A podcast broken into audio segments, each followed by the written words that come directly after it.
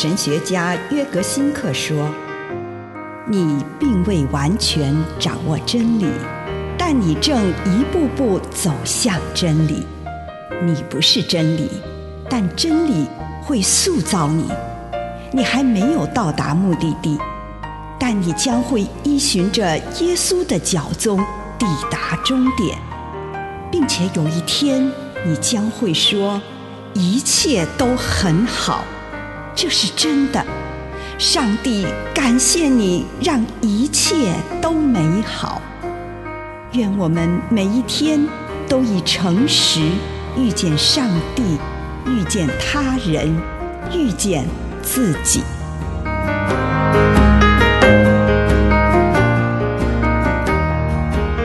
从静默达到内心纯洁。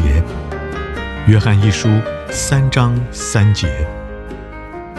每一个盼望基督显现的人都会保持自己的纯洁，正像基督是纯洁的一样。俄国作家索忍尼辛在《癌症病房》一书当中描写了一位医生，只有他一再净化自己的内心时，才能执行对病人的任务。书中这样写道：“他现在必须常常休息，不仅是他的身体需要休息来凝聚力气。自从他妻子过世之后，他的内心就要求他要沉入静默当中，脱离所有外在的噪音、谈话与业务相关的思绪。”或甚至使他成为医生的一切想法，他的内心盼望着某种程度的净化和清澈，带着不受拘束、天马行空的思想，进行心平沉静的静默，使他重新获得纯洁和清澈。在这种时刻，对他而言，存在的意义是在于自己关心的人是否能以纯净、坚定、不变形、扭曲的方式去保有每一个人所获得的永恒形象，就像投射到一个水面完全静止的池塘里的月影一样。对我而言，这是非常美妙的描述。当我们使自己思想混浊的一切被净化，就能够体验到幸福。为了达到内心的纯洁和清澈，我们所需要的正是静默。如此一来，所有其他的东西都被相对化。我们不再用一些次要的价值来定义自己。最大的幸福就是真诚无伪。清楚、诚实，并且与自己灵魂原有的光辉接触。以上内容来自南与北出版社安瑟伦古伦著作，吴信如汇编出版之《遇见心灵三六五》。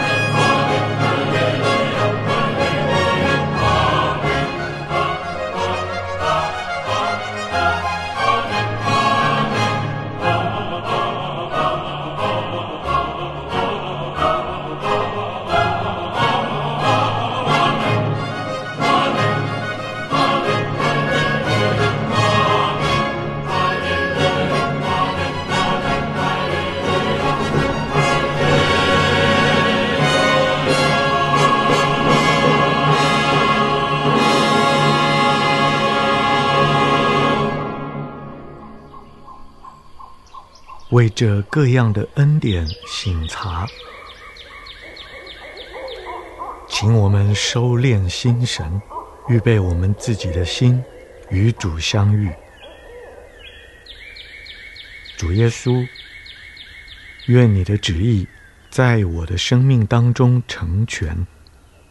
奉主的圣名，阿门。请你用一些时间感恩，为今天领受到的祝福，不论是一个还是两个，是大的还是小的，向上帝献上感谢。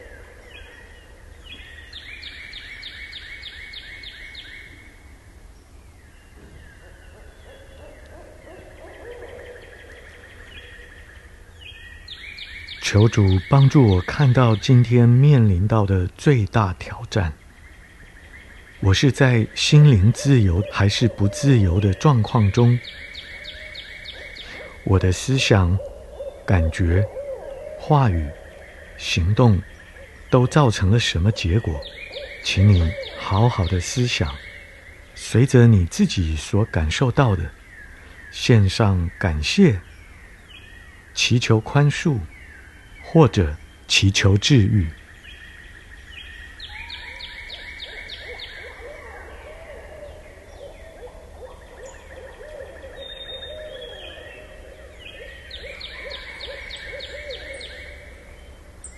现在，请你看着自己此刻心灵的状况。此时此刻，我对这个挑战有什么感受呢？把感受到的向上帝倾诉。并且聆听上帝对我有什么回应。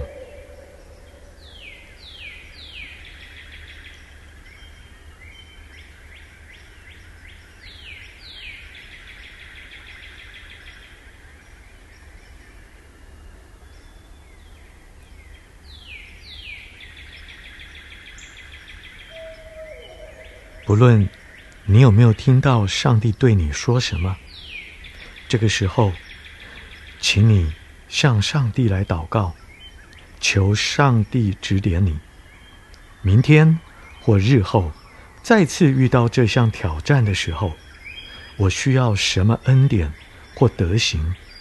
例如耐心、勇气、胆量、慷慨、心灵的平安。回顾过去几天，祈求上帝帮助你。看到自己在哪方面尚未向这个恩典开放，你我祈求上帝的宽恕，并且赐给你我有力量，让我们从此时此刻开始，能开启心房，迎接上帝这项恩典。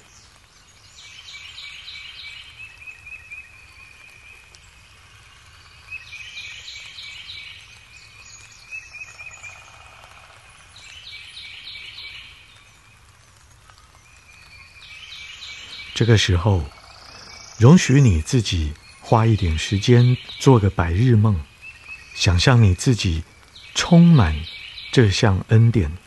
如果明天我始终充满这个恩典，将会是怎样的情况呢？就让你做个梦想式的祷告，也就是在祷告的氛围当中做梦，想象自己。以充满恩典的方式去应对挑战的欢乐时光。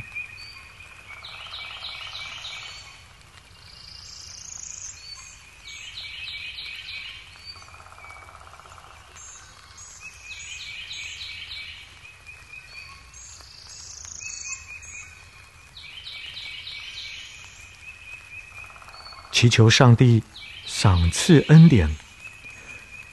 让你成为他呼召你成为的那种人，也让我成为他呼召我成为的那种人，在上帝面前一遍一遍的重复这个恩典的名字，并试着安静的感受上帝将这个恩典充满你，也为上帝赏赐的种种恩典而感谢他。如果你有更多的感动，就觉志成为自己受呼召成为的那种人。